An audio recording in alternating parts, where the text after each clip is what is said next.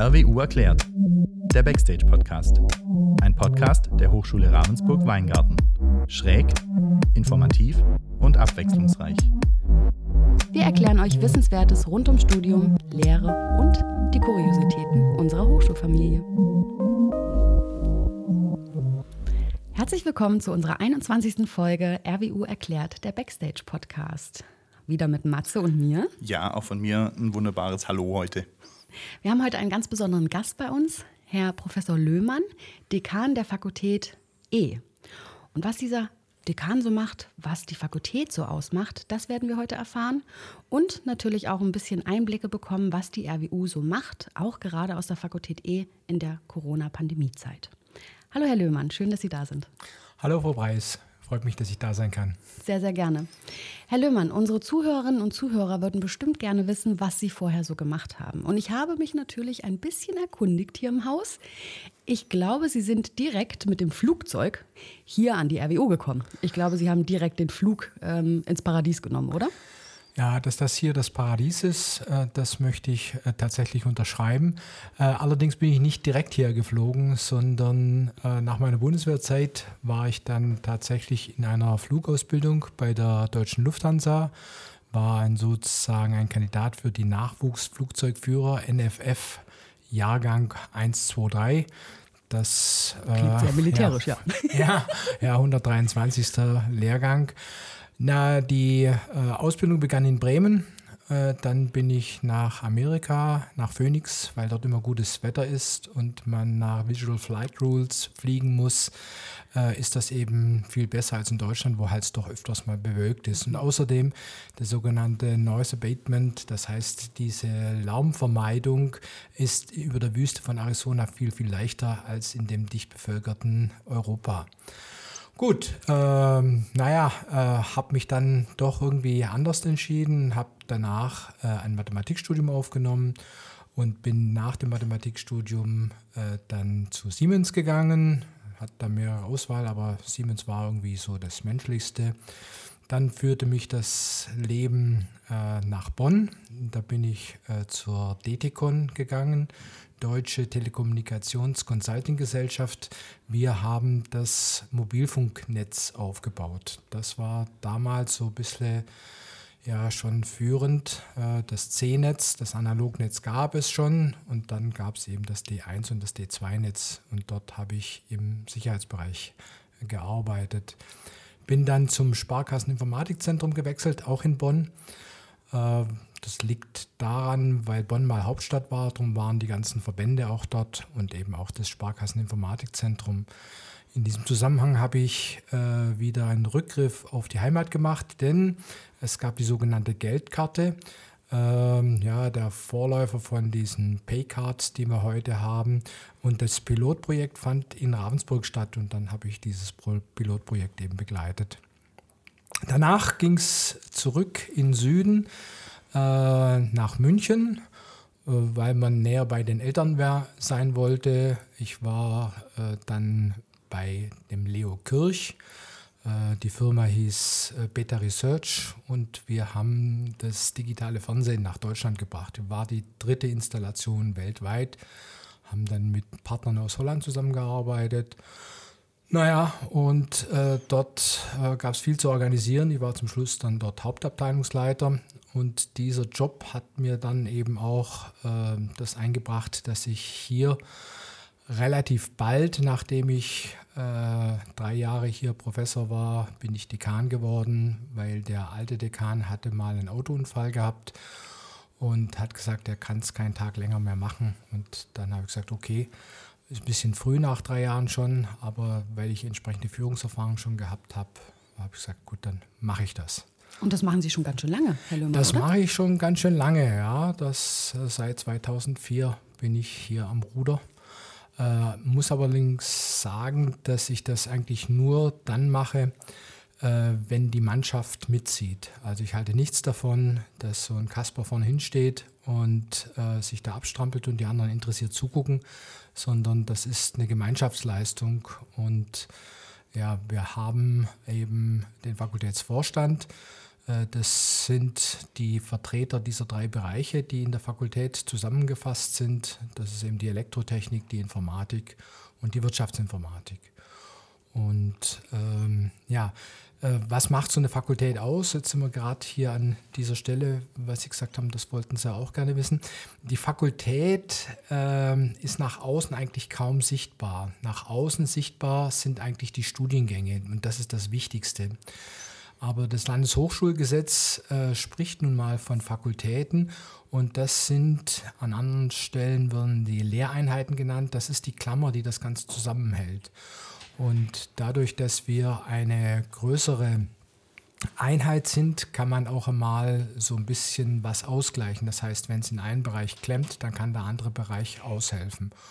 Und das passiert und die äh, Stimmung ist eben sehr gut und äh, ich hoffe, dass das so bleibt. Herr Löhmann, ich würde Sie als Klebstoff bezeichnen. Ah ja, danke. naja, ich glaube, ähm, also man merkt ja, wie Sie darüber sprechen, dass es wichtig ist, dass die Mannschaft zusammenhält. Und ich glaube, das steht und fällt halt auch mit der Führung. Und wahrscheinlich ist, äh, sind Sie der Klebstoff, der dann wirklich alle auch zusammenhält. Ähm, Sie sprachen jetzt von der Klammer. Und ähm, das Bild möchte ich bemühen und ergänzen, äh, dass Sie der Klebstoff sind. ja, gut, äh, das mag sein. Äh, ich bin ein Teil in dem Getriebe, ein, ein Rädchen in dem Getriebe, aber es gibt ganz viele andere auch. Und äh, das, was sozusagen das Ganze vorantreibt, ist die intrinsische Motivation der Professoren. Äh, die Mitarbeiter natürlich auch, aber ähm, das Gesicht nach außen, das, was das Ganze voranbringt, das sind die Professoren. Und da machen wir es uns nicht leicht bei der Auswahl der Kollegen. Es ist ja anders als in einem Betrieb, wo der Chef sagt, so und der wird es jetzt. Äh, hier gibt es eine Berufungskommission, da ist der gebündelte Sachverstand und ich habe eine Stimme von beispielsweise zehn Personen in so einer Berufungskommission. Das ist tatsächlich eine Gemeinschaftsentscheidung und wir sind bis jetzt eigentlich immer sehr gut damit gefahren. Äh, die Leute, die wir dann zu uns geholt haben, die, die passen eben auch zu uns und sind entsprechend motiviert. Jetzt sollte man eben nicht den Fehler machen, äh, alle gleich zu behandeln oder von allen die, die, gleiche Leistung zu erwarten, sondern jeder hat so seine Stärken. Und es äh, geht nicht darum, die, die Schwächen auszugleichen, sondern die Stärken zu stärken. Das heißt, jemand, der gut forscht, also beispielsweise der Herr Ertl, äh, den würde ich niemals in einen Verwaltungsjob packen, sondern der ist in seiner Forschung gut aufgehoben, der brennt dafür und der durch seine, äh, seine Arbeit die Reputation der Hochschule äh, sehr nach vorne bringen. Beispielsweise habe ich mich mal unterhalten, ähm, mache ich eigentlich immer, bei den Erstsemestern, warum kommen die zu uns? Ja. Das würde mich auch interessieren. Und dieser, diese Person sagte, er war in Australien und wollte etwas mit künstlicher Intelligenz zu tun haben. Und dann hat er sich so erkundigt und da gab es was in Aachen die RWTH Aachen und etwas in Weingarten und das Weingartner Konzept hat ihn stärker äh, überzeugt und deswegen ist er zu uns gekommen. Also und nochmal zurück, äh, der Herr Ertl äh, ist ein super Forscher, aber er hat es nicht so mit der Verwaltung. Jetzt leitet er äh, das Institut für künstliche Intelligenz, äh, aber äußerst ungern und er wird auch die Leitung abgeben an einen Nachfolger und wird sich dann wieder seiner Forschung widmen. Ja, na klar, wenn ich mir überlege, ähm, warum wird man denn berufen? Man wird nicht für Verwaltungstätigkeiten berufen, sonst könnte man eine Verwaltungskarriere starten, sondern ja. natürlich ähm, für sein Fachwissen, was man ja. sich jahrelang durch Promotion oder durch ähm, Tätigkeit in der Industrie ja. etc., in der Wirtschaft angeeignet hat. Und ähm, da ist natürlich dieses ähm, ich würde mal sagen, diese Kompetenz, die Sie jetzt beschrieben haben, durch Ihre einzelnen Schritte in Ihrem im Lebenslauf unfassbar gut, aber das hat natürlich nicht jeder. Ja?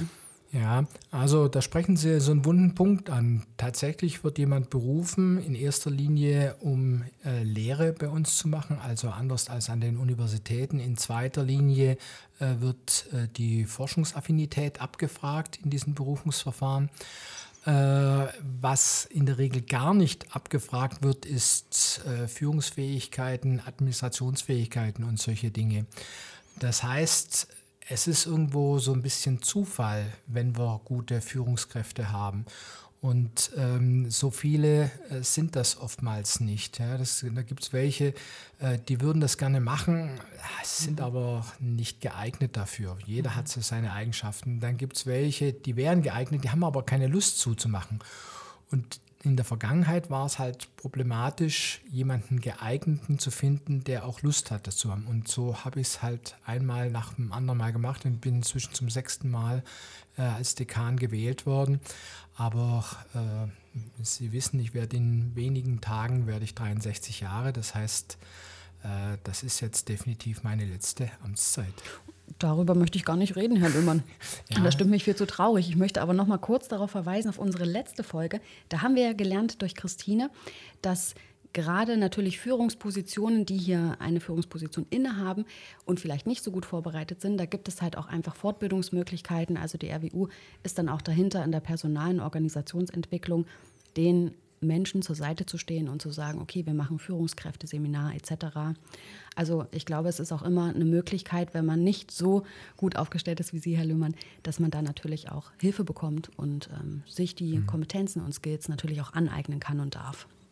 Ja, ähm, bei diesem Führung Plus, was sozusagen unsere Hochschule äh, annimmt, da war ich in der ersten Staffel mit dabei und der Herr Glugowski in der zweiten Staffel.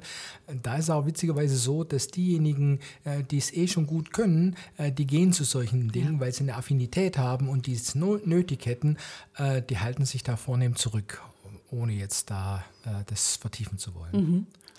Wenn ich da mal ganz kurz einkrätschen darf, ich denke mal, jemand, der eine Affinität zu linearer Algebra hat, der geht auch lieber in die Vorlesung von linearer Algebra. Aber das war jetzt einfach nur mein Stichwort, weil ich habe noch so viele Fragen und ich komme gar nicht zu Wort, Franzi, heute. Du bist so im Flow heute. Ja, es macht halt Spaß und mit der Ja, das, das verstehe ich auch. Aber mich würde interessieren, nach so einer Karriere, also Verkehrsfliegerausbildung und in der Wirtschaft und den jetzt mit aufgebaut und da denke ich eher an einen Herrn Löhmann in einem Aufsichtsrat irgendwo in der Wirtschaft und nicht an einen Herrn Löhmann als Dekan an einer Fachhochschule. Was hat Sie denn dazu bewogen, hierher zu kommen? Also was war das Ausschlaggebende? Ich habe das neulich schon den Herrn Hofmeister gefragt und habe da auch ganz spannende Antworten gekriegt und sowas interessiert mich immer brennend. Naja, äh, eine gewisse Affinität zur Wissenschaftlichkeit hatte ich schon immer. Also ich habe beispielsweise zehn Patente äh, verfasst äh, und äh, gewisse Aufsätze veröffentlicht und so weiter. Äh, und äh, in mir schlummert so ein bisschen ein Lehrergehen. Das heißt, mein Vater war Lehrer, mein Großvater war Lehrer, mein Bruder ist Lehrer. das heißt, das macht mir einfach Spaß und das mache ich wirklich gerne. Und äh, wie eingangs gesagt, äh, ist dieser Dekansposten mir ja so, ein bisschen zugefallen.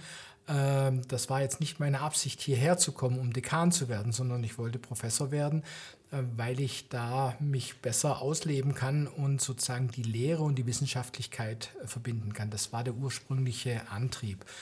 Ähm, der damalige Prorektor Adermann aus unserer Fakultät kam auf mich zu und sagte, er macht sich Sorgen um die Fakultät und wie soll es denn nun weitergehen. Und tatsächlich war es so, dass von den 24 Professuren, die wir damals hatten, äh, da drohten wir zwei zu verlieren. Dann habe ich übernommen, dann konnte ich das abwenden. Und jetzt sind wir halt bei 36 Professuren. Äh, das heißt, ja, das Pflänzchen ist gewachsen, äh, ist robuster geworden. Ähm, und naja, äh, wir hatten 700 Studenten, als ich angefangen habe als Dekan und jetzt sind wir bei knapp 1400. Ähm, also es hat sich was getan. Und das ist eigentlich das Schöne, das Attraktive, dass man etwas gestalten kann. Äh, die Frage ist, warum weg von der Wirtschaft? Ähm, fairerweise muss ich sagen, dass ich ähm, in der Wirtschaft äh, viel Druck erfahren habe. Ich musste viele Dienstreisen machen äh, durch die ganze Welt. Ich bin zurückgekommen äh, von den Dienstreisen nach 14 Tagen und mein eigener damalig acht Monate alter Sohn hat vor mir gefremdelt. Und meine Frau sagt, sie fühlt sich als alleinerziehende Mutter Ähm, das war der Zeitpunkt, wo ich mal darüber nachgedacht habe, was ich eigentlich mache. Weil in dem Tagesgeschäft kommt man ja nicht dazu. Und äh, dann der Herr Ertel hat mich dann angerufen und hat gesagt, hier ist eine Stelle ausgeschrieben, äh, willst dich nicht bewerben. Und das war sozusagen äh, die Initialzündung. Äh, der Herr Ertel und ich, wir haben zusammen studiert in Konstanz. Und äh, ja, ich habe mich beworben. Das war meine einzige Bewerbung. Ich habe die Stelle bekommen und ich bereue diesen Schritt, obwohl mein Gehalt äh, ja, fast halbiert worden ist, äh, keinen Tag. Äh, wirklich keinen Tag. Das glaube ich sofort, Herr Löhmann, weil wenn man nämlich in Ihre Veranstaltungen guckt, in Ihre Vorlesungen guckt, dann merkt man das. Man merkt das mit jeder Sekunde, die Sie vorne stehen im Hörsaal und Studierenden, ja, ähm, ihr Wissen zu, zu erweitern, da helfen, das zu ermöglichen etc. Also das merkt man. Und das bringt mich eigentlich schon, äh, Matze, auch wenn du vielleicht noch was fragen wolltest, äh, zum nächsten Thema, was ich gerne unbedingt noch besprechen möchte. Und zwar äh, die Lehre. Das ist eines der Kerngeschäfte hier an unserer Hochschule. Und Herr Löhmann, Sie haben relativ schnell, just in time reagiert, als die Corona-Pandemie ausbrach und gesagt, wir müssen da was machen. Ja, wir können nicht die Lehrenden alle so alleine stehen lassen. Ähm, wir müssen da unsere Kräfte zusammen bündeln, sind losgezogen, haben die, ich würde schon fast sagen, die Macher hier an der Hochschule zusammengebracht und haben gesagt, so, und jetzt müssen wir uns überlegen, können wir nicht Streaming machen. Möchten Sie da kurz irgendwie ein bisschen was dazu erzählen? Ja, Frau Preis, Sie haben es schon gesagt. Ja, die äh, Corona-Krise, die hat uns alle kalt erwischt. Äh, zunächst hieß es, äh, ja, Präsenzlehre ist einfach untersagt. Ähm, dadurch, dass die Fakultät äh, eine starke Info ähm, Affinität zur Informatik hat, fiel es natürlich den Kollegen dann auch, auch relativ leicht, sich diesen neuen Medien zu widmen. Wobei ich sagen muss, äh, wir haben nicht damit angefangen. Beispielsweise der Herr Uhulin hat schon immer mal einen Online-Master in der Informatik äh, geplant und probiert und er ist ja auch äh, hier äh, in der Didaktik sehr aktiv. Ähm, das wundert mich nicht. Äh, nur muss man sozusagen das Ganze koordinieren und äh, die, diesen Gegebenheiten eben ansprechen. Ähm, beispielsweise haben wir Semesterverbände von 65 äh, Studierenden, beispielsweise in der Betriebswirtschaftslehre. Der größte Hörsaal, der uns zur Verfügung steht unter Corona-Bedingungen, ist im Naturwissenschaftlichen Zentrum der N042 normalerweise mit 240 Plätzen. Jetzt kann ich aber maximal 52 reinkriegen. Durch die Abstände. Ne? Durch diese Abstände. Und was macht der Rest? Mhm. Und wenn wir jetzt so wie die Schulen in Wechselunterricht gehen, ja, dann kriegen wir halt nur noch die Hälfte durch. Mhm. Und dann war es klar, wir müssen eine Lösung finden. Und äh, dann hat, haben Sie, Frau Preis, äh, zusammen mit den Didaktikern eben auch äh, die Initiative ergriffen, wir müssen das, was hier im Hörsaal live geschieht, übertragen und hat den Nebeneffekt, dass diese Vorlesungen, die dann aufgezeichnet werden, für andere nochmal verfügbar sind. Das hat ein Stück weit das Lernen der Studierenden verändert. Die Didaktik verändert sich mit diesen äh, Online-Geschichten. Äh, es ist eine Herausforderung für die Studierenden, insbesondere was die Selbstdisziplin angeht.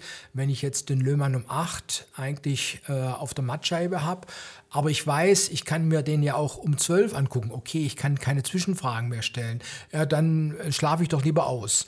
Aber dann kommt irgendwann um elf die Freundin vorbei und sagt um zwölf, wieso um zwölf? Um 18 Uhr ist er auch noch verfügbar. Und so wird das Ganze äh, verschoben und verschoben. Stichwort Prokrastination, äh, Verschieberitis und am Ende läuft einem die Zeit davon. Mhm. Ähm, nichtsdestoweniger trotz, manche Studierenden kommen aber auch sehr gut damit zurecht, insbesondere wenn sie Familienpflichten haben, dann können sie es einfach äh, dann hin, dorthin schieben, äh, wo es sozusagen in ihrem Stundenplan passt. Und ähm, man spart natürlich auch Zeit. Der Anfahrtsweg entfällt, sowohl für mich als auch für, für andere. Also es ist nicht nur schlecht, ähm, auf der anderen Seite fehlt mir der persönliche Kontakt mit den Studierenden, so wie es auch umgekehrt den Studierenden geht. Denen fehlen natürlich auch die Sozialkontakte. Und deswegen war ich so froh, dass wir wenigstens in diesem Wintersemester im Oktober die ersten knapp drei Wochen äh, Präsenz mit äh, Streaming gehabt haben als nur online, ja, dass man gegen die sogenannte schwarze Wand spricht. Und diese ersten drei Wochen sind aber unheimlich wertvoll, weil dann die Studierenden untereinander sich vernetzen konnten. Sie haben mich kennengelernt und ähm, ein Stück weit Vertrauen auch aufgebaut und alles andere lief dann eigentlich sehr gut. Mhm. Ja, und Matze, du bist ja auch im Streaming-Team, ne? Ja, ich bin auch im Streaming-Team, genau. Du hast mich ins Streaming-Team geholt. Stimmt. Richtig, ja. Dafür bin ich dir immer noch dankbar, weil mir das sehr viel Spaß macht. Ich bin verantwortlich für alles Übel. ja, aber da muss man dann auch fairerweise dazu sagen, dass ich mich ja schon ein ganzes Jahr über eigentlich mit Streaming, mit Großveranstaltungsstreaming und so privat beschäftigt habe oder mit meiner Firma beschäftigt habe und ich eigentlich immer ganz glücklich bin, wenn ich da was einbringen kann. Und ich bin immer eher der, der Macher, mhm. der dann vorprescht. Mhm. Und ja, das glaube ich war da auch genau die richtige Exakt. Entscheidung. Genau, ja. wir haben äh, in kürzester Zeit, und das möchte ich hier nochmal ganz klar formulieren, in kürzester Zeit durch alle Beteiligten es geschafft, wie Herr Löhmer das auch gesagt hat, am Anfang den Studierenden die Möglichkeit zu geben, vor Ort, diese zum Beispiel ein paar 50 Studierende, vor Ort wirklich da sein zu lassen, und dann aber auch gleichzeitig das aufzuzeichnen und für je, diejenigen, die nicht hierher kommen können, wollen, das muss ja auch alles okay sein, dann aber auch die Möglichkeit zu geben, ihr könnt euch das anschauen. Hat alles Vor- und Nachteile, das stimmt. Ähm, ich glaube aber auch, dass das Streaming, so wie ich das jetzt auch wahrgenommen habe, viel, viel wichtiger wird, auch für Zusatzveranstaltungen. Also nicht nur die reine Lernform und Lehrform, sondern natürlich auch Zusatzangebote, die in dieser pandemischen Zeit sehr, sehr wichtig sind. Und zwar dadurch, dass wir so wenig soziale Kontakte haben, müssen wir, und das machen wir auch als RWU, Angebote machen, dass trotzdem so eine Art Kultur hier möglich ist. Ja, unter erschwerten Bedingungen, aber da werden Veranstaltungen aufgezeichnet, zum Beispiel ähm, Social Night Talks und auch durch ein Streaming-Team begleitet.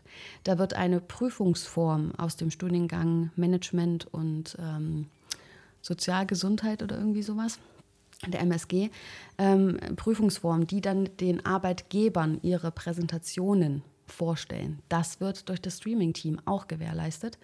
Und äh, da möchte ich hier an dieser Stelle nochmal ein riesengroßes Dankeschön an jeden Einzelne, jede Einzelne sagen, wie die sich hier engagiert haben, damit man Lehrenden und Studierenden die Möglichkeit gibt, die Qualität der Lehre und des Studierens auch nicht dass sie sich nicht verschlechtert, sagen wir es mal so. Ob sie sich verbessert hat oder nicht, das äh, kann man natürlich diskutieren. Und ähm, ich glaube auch, dass, ähm, dass noch viel zu wenig an dieser Hochschule publik gemacht wird. Die Macher, haben wir gerade schon besprochen, ja, die Macher, die sowieso sagen, ich bin enthusiastisch, ich will loslegen und ich habe Lust und Laune und Bock, die kriegen ihre Informationen. Ähm, diejenigen, die aber sagen, zu Hause im stillen Kämmerchen sitzen und sagen, oh, ich würde ja gerne irgendwie was machen, aber die kommen vielleicht weniger an die Informationen, dass es überhaupt die Möglichkeit gibt zu streamen. Und wenn ich eins gelernt habe an unserer Hochschule, die ich sehr, sehr liebe, die ich sehr, sehr schätze, aber E-Mails werden nicht mehr so gelesen, das muss man schon sagen. Und aber auch da reagieren wir drauf im Streaming-Team. Ähm, dadurch, dass natürlich gänzlich die Präsenzlehre jetzt in den letzten Wochen nicht stattfinden konnte, hat sich das Streaming-Team aber auch Gedanken gemacht und schnürt Werbepakete. Es wird durch Hiwis einen Werbefilm geben, dass man wirklich auch sieht, was kann Streaming leisten, das Stream Dream Team sozusagen. Und da bin ich ganz gespannt, wie das wird. Da freue ich mich sehr drauf und ich glaube, wir sollten das echt auch weiter ausbauen. Ja, und zusätzlich haben wir ja auch noch einen ähm, kleinen Anleitungsfilm geplant, um eben die ganzen Kolleginnen und Kollegen jeweils da abzuholen, wo sie sich gerade befinden und so langsam in das Streaming reinbekommen. Ja, es ist ja nun auch eine Hürde, ne? das muss man schon auch sagen. Also nicht jeder fühlt sich vor einer Kamera wohl. Ja? Jetzt hat man sowieso schon ähm, bei Videokonferenztools das Problem, Sie haben es ja angesprochen, Herr Löhmann, die schwarze Wand. Aber jetzt äh, in einem Jahr habe ich auch festgestellt, äh, vor der Kamera äh, wurde ich ja jetzt das eine oder andere Mal durfte ich äh, mitmachen, ist gar nicht so einfach. Ne? Also nicht jeder ist dafür geboren, nicht jeder macht es gerne. Und da braucht es ganz, ganz viel Unterstützung. Und ich glaube, das leistet das äh, Streaming-Team aber auch, dass sie von vornherein auch immer sagen in Vorbesprechungen, das müssen sie beachten, da unterstützen wir sie etc. Deswegen möchte ich hier nochmal eine ganz große Lanze brechen ähm, für das Streaming-Angebot an dieser Hochschule. Ja, ich wollte mich auch nochmal recht herzlich bedanken bei Ihnen, Frau Preis, die sozusagen die die Mutter des Streaming-Teams sind, die all die Nöte und Sorgen äh, des Teams aufnimmt und auch äh, beim Herrn Häusler. Das ist ein Glücksfall für unsere Hochschule, ist nicht selbstverständlich, weil äh, mit diesem Hintergrundwissen war er einfach in der Lage, die, die Anfangsschwierigkeiten, die immer wieder aufgetreten sind oder auch die, die Schwierigkeiten zwischendurch äh, zu beheben, sodass es eben nicht zur Katastrophe kommt. Katastrophe ist, die Veranstaltung findet statt, aber keiner bekommt es mit. Äh, das, das Streaming funktioniert nicht von zusammenbrechendem WLANs, äh, von Mikros, die nicht gehen äh, oder von irgendwelchen Rückkopplungen. Ähm, der, Herr Häusler ist da wirklich äh, the Master of, of Technik, äh, der diese Schwierigkeiten einfach alle wieder äh, beseitigt und zu sehr zufriedenstellenden Ergebnissen führt. Dafür nochmals vielen Dank. Ja, da bedanke ich mich natürlich und ich weiß nicht, ob man es ob im Podcast hören kann, aber ich werde schon ein bisschen rot jetzt. Ja, man hört es, man hört es. Naja, genau. Und Tränen sind auch äh, schon in den Augen. Ne? Ähm, ja, äh, wenn ich auf die Uhrzeit gucke, kommen wir gerade wieder schon zum Ende. Herr Löhmann, ich hätte eigentlich gerne noch mehr mit Ihnen gesprochen. Vielleicht müssen wir demnächst noch eine zweite Folge drehen irgendwie ah, oder aufnehmen. Nicht. So wichtig bin ich nur auch nicht. Wie gesagt, ja, das Team ist wichtig. Ja, das stimmt. Ähm, ich habe aber noch eine Abschlussfrage, die mich brennend interessiert. Herr Löhmann, wenn Sie, auch wenn Sie jetzt in den nächsten Tagen 63 Jahre alt werden, ähm, wenn Sie auf die Hochschule blicken, auf unsere wirklich schöne RWU. Was wünschen Sie der RWU für die Zukunft? Viel Erfolg. oh, das ging schnell, ne? ja, viel Erfolg und weiterhin solche Studierenden wie der Herr Häusler. Ähm, wir, wir sind auf einem guten Weg. Ja, wir nehmen die, die Trends der Zeit auf, auch unsere Fakultät, ähm, beispielsweise mit Elektromobilität, was jetzt mit immer stärkerer Macht kommt. Man hört ja, die Verbrenner werden verboten. Mhm. Die RWU ist so weit, dass sie äh, hier in die Bresche springen kann und die neuen Technologien vorantreiben äh, mit neuen Kollegen, mit einem Labor. Ähm, ich weiß nicht genau, in welche Richtung es geht, ob äh, die Fahrzeuge zukünftig äh, batteriebetrieben sind oder ob wir mit einer Brennstoffzelle dann arbeiten, langfristig gesehen. Ähm, Sie kennen den Herrn Artel, ich habe ihn vorhin schon erwähnt, er ist sehr engagiert in äh, dem Feld Scientists for Future, mhm. also die Parallelorganisation für Fridays for Future. Ähm, und er sagt, er hat Enkel und er möchte, dass seine Enkel eben auch äh, eine Welt vorfinden, die lebenswert ist. Und daran arbeiten wir alle und jeder an seiner Stelle. Und ähm, da gebe ich mal sozusagen den Konfirmationsspruch wieder, den ich bekommen habe zur Konfirmation mit 14 Jahren. Der hieß, dienet einander, ein jeder mit der Fähigkeit, die er von Gott, unserem Herrn, bekommen hat. Und so leiste ich eben meinen Beitrag im Feld äh, der erneuerbaren Energien und äh, der Herr Ertl an seiner Stelle. Aber wir ziehen alle an einem gemeinsamen Strang für eine lebenswerte Zukunft. Das sind sehr schöne Abschlussworte. Ich bedanke mich. Ja, vielen Dank. Gerne. Und damit sind wir schon wieder am Ende. Feedback, Fragen und Anregungen könnt ihr uns gerne an podcast.rwu.de schreiben. Wir freuen uns auf eure Nachrichten. Danke fürs Zuhören, eure Franzi und euer Matze.